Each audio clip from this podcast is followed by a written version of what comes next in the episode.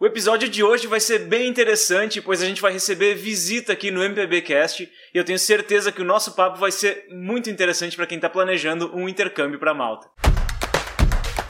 Seja bem-vindo ao MPBcast, um podcast sobre Malta para brasileiros, com Fred Bazan. Seja muito bem-vindo a mais um episódio do MPBcast, que é um projeto voltado à troca de experiências, informações a respeito de Malta, para quem assim como eu também está planejando um intercâmbio para a ilha. O meu nome é Fred e hoje a casa está um pouquinho mais cheia porque a gente tem visita, uma visita muito legal de um casal de brasileiros que chegou recentemente em Malta, mas que já viveu bastante coisa nesse caminho todo. Então, chega de papo e vamos receber aqui a Carol e o André do canal Vai na Sombra. Carol, André, sejam muito bem-vindos ao canal Malta para Brasileiros. E antes de mais nada, eu queria agradecer muito por vocês estarem aqui com a gente, compartilhando as experiências de vocês. E eu já vou pedir a gentileza de vocês começarem falando qual é a idade de vocês e de que lugar aqui do Brasil que vocês são, pode ser? Muito obrigado a você por nos receber, na verdade, né? É, é sempre bom essa troca de ideias enfim.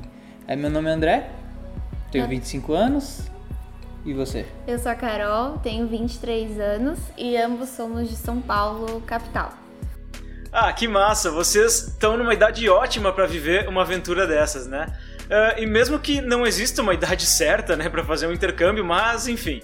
Então, gente, uh, contem um pouquinho aí como é que surgiu essa ideia de ir para Malta e até aproveitando a pergunta, qual é o objetivo de vocês com essa viagem? Se é apenas viver uma aventura diferente, se é melhorar o inglês. Enfim, conta aí quais são os planos de vocês. Bom, na verdade, isso tudo Malta aconteceu por muito, muitos fatores que foram se desenrolando até a gente chegar aqui. O André sempre quis fazer intercâmbio, sempre quis ter essa experiência única e essa troca. Então, desde que a gente começou a namorar, ele me falava sobre isso, que ele tinha esse sonho, essa essa vontade de aprender de vivenciar, de vivenciar isso. E eu nunca tinha tido disponibilidade para poder fazer o intercâmbio. Assim, quem quer sempre dá um jeito, mas eu tava ou no colégio, ou fazendo cursinho vestibular, ou depois na universidade. E quando acabou a universidade eu não tinha mais outra desculpa, digamos assim, para falar para ele e acabei embarcando nisso também, porque quando eu estava durante a minha universidade, eu percebi que não tinha, digamos assim, que eu vi que não tinha as oportunidades que eu queria na minha área no Brasil e que não estava mais batendo as expectativas que eu tinha com o país, e, enfim, várias outras questões também.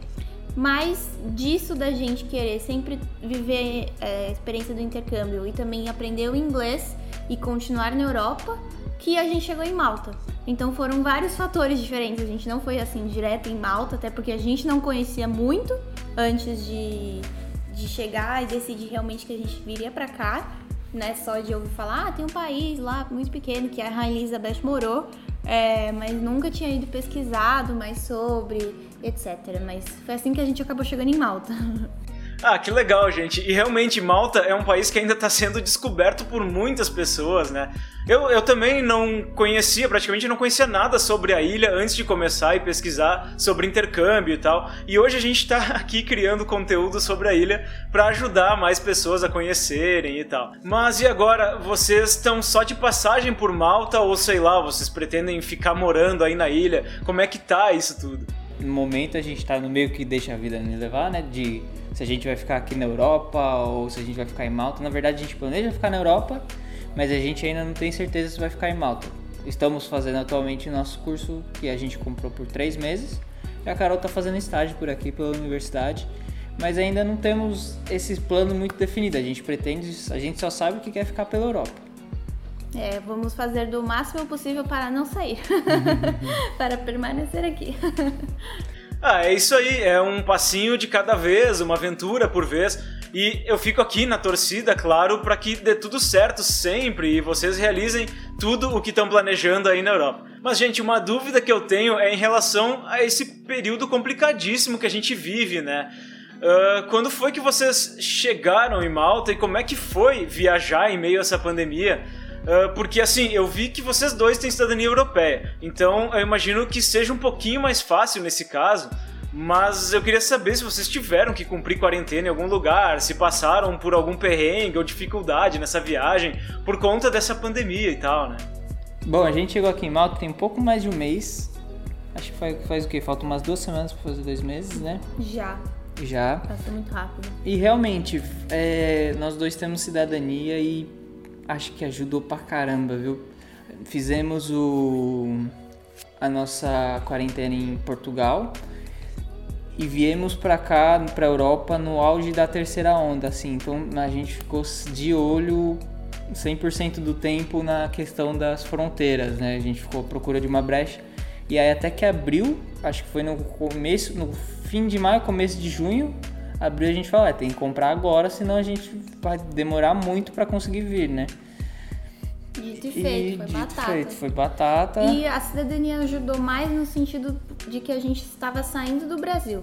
É, porque como. Não, acho que para entrar também, também porque mas... teve. teve é teve um monte de brasileiro que estava sendo rejeitado na sim, entrada em Portugal. Sim, e, e, também porque na época a Europa já estava mais controlada com os casos. E assim, esse é o problema de você viajar na pandemia. Você tem que ficar acompanhando diariamente como que tá a situação em cada país, vendo o que é melhor, quais são as regras. Então, por exemplo, Malta, as coisas estavam mudando a cada 15 dias mais ou menos antes da gente vir.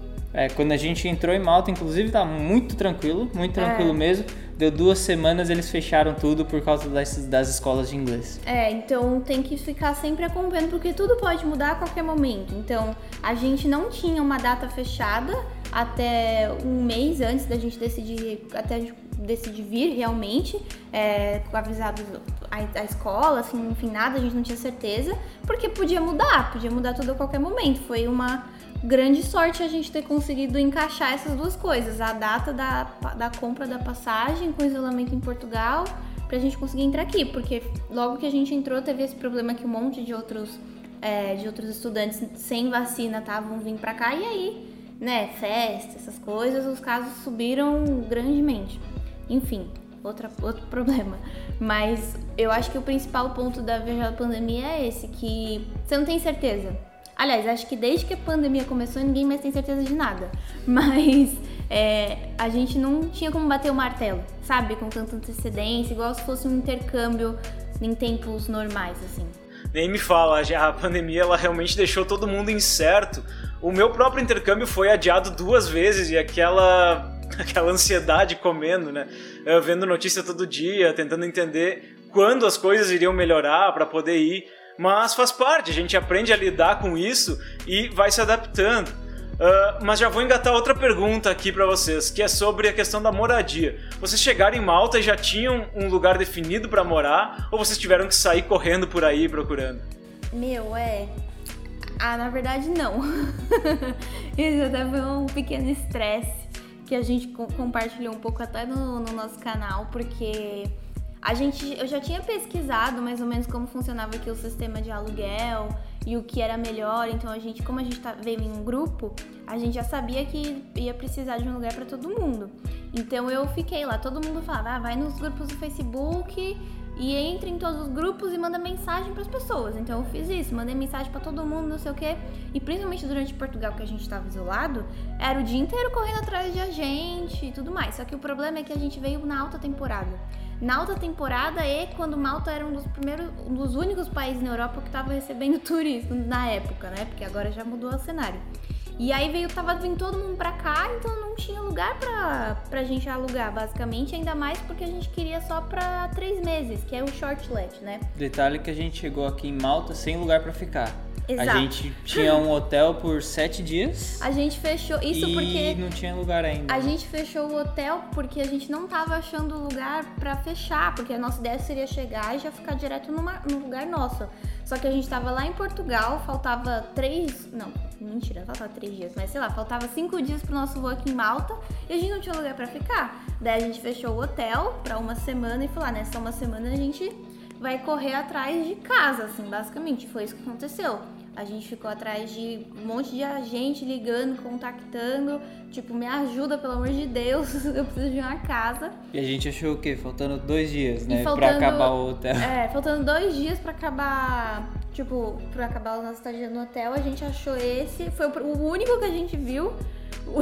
Porque ninguém tava recebendo, ninguém, porque ninguém tava recebendo. eles só estavam recebendo longlet, não estavam. É, eu, eu olhei pro dono e ele falou: ah, vocês gostaram? A gente, não, a gente gostou, vamos fechar. E a gente só conseguiu fechar porque a gente deu dinheiro em cash, porque naquele mesmo dia o dono ainda tinha mais três visitas. Então foi assim, na sorte que a gente conseguiu fechar esse lugar que a gente tá hoje. E se não fosse isso, não teria conseguido, eu acho.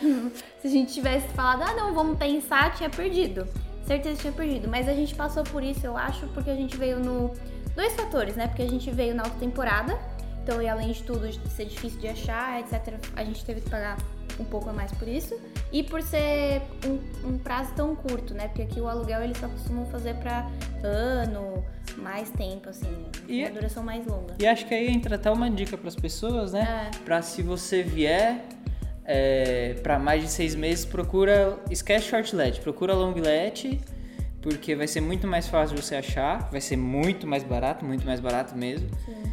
E, e é isso. E dependendo da região também que você for, é um pouco mais barato. A gente hoje tá morando em. Julian's, Julian's. que é a, a, parte daqui que é, mais, é bem mais badalada, assim, é, tem bastante restaurante, tem bastante comércio e é bem mas, perto das é, escolas de inglês. Mas não foi nem porque a gente escolheu, foi porque é, era onde tinha. Foi onde tinha, né? Foi o que eu falei, não tinha opção.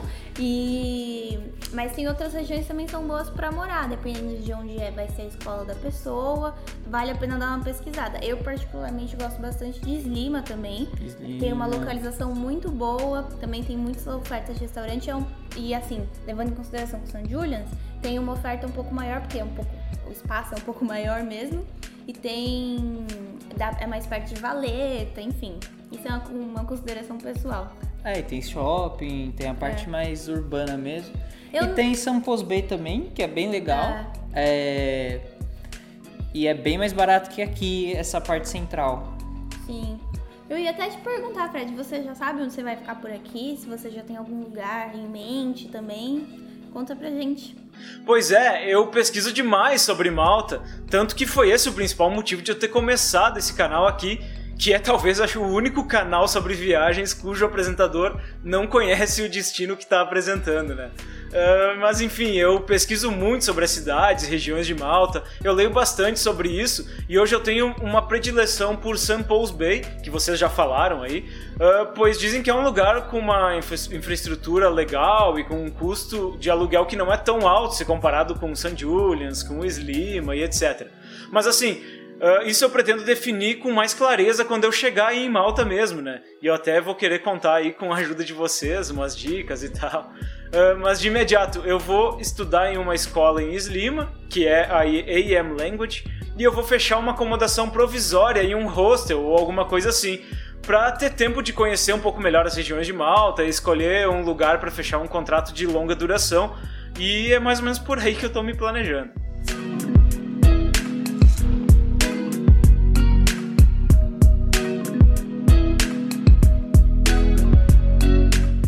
Gente, essa entrevista tá muito legal e é tanta informação bacana que esse papo vai continuar no próximo vídeo, porque ainda tem muita coisa legal pra gente falar. Mas enquanto isso, a gente quer saber mais sobre as dúvidas que vocês têm a respeito do intercâmbio e da vida em Malta. Então comenta aqui embaixo quais são as tuas dúvidas que eu e o pessoal do Vai na Sombra vamos estar tá respondendo uma por uma, tá beleza? Ah, não esquece também de se inscrever aqui no canal e também no canal do Vai na Sombra. O link deles vai ficar aqui na descrição.